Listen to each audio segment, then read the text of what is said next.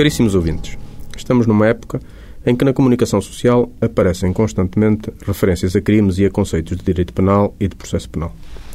É difícil perceber essas referências se não tivermos uma perspectiva simples e global sobre o processo penal.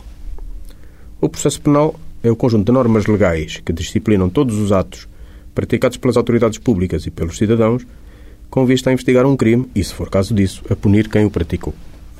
Ou, dito de outra forma, que disciplinam a aplicação do direito penal a um caso concreto. O direito penal é, por sua vez, o conjunto de normas jurídicas que determinam quais os atos dos cidadãos ou das pessoas coletivas que são crimes, bem como as penas ou medidas de segurança que devem ser aplicadas aos seus autores. Assim, sempre que é praticado um ato que a lei qualifica como crime, há um conjunto de normas que rege o processo desenvolvido para determinar se alguém deve ser punido pela sua prática e como.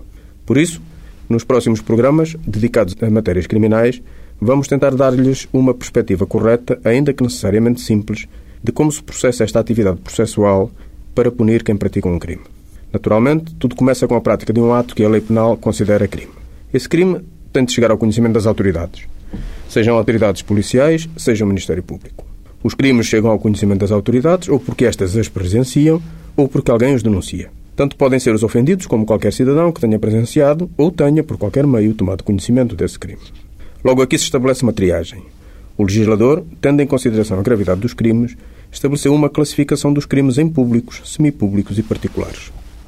Os crimes públicos são normalmente os mais graves, como o homicídio, por exemplo.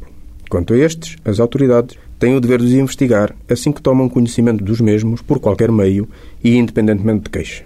Neste tipo de crimes, a investigação prossegue mesmo que o ofendido pretenda desistir. Os crimes semipúblicos são aqueles em que tem que haver uma queixa do ofendido para que as autoridades os possam investigar e julgar. Se não houver queixa, as autoridades nem sequer podem investigar. Se houve queixa e, entretanto, até à leitura ou publicação da sentença, o ofendido desistir da queixa, o processo acaba imediatamente, isto é, termina o procedimento criminal para não mais poder ser reaberto.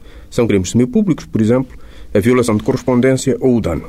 Os crimes particulares são aqueles em que o ofendido tem de fazer queixa e constituir-se assistente, para o que tem de constituir advogado que o represente. Nestes crimes, fim da investigação feita pelas autoridades, terá de ser o assistente, se quiser, a deduzir a acusação contra o autor do crime. Se não o fizer dentro de um determinado prazo, o procedimento criminal extingue-se para não mais poder ser reaberto. São crimes particulares, por exemplo, a injúria e a difamação, quando os ofendidos não são autoridades públicas.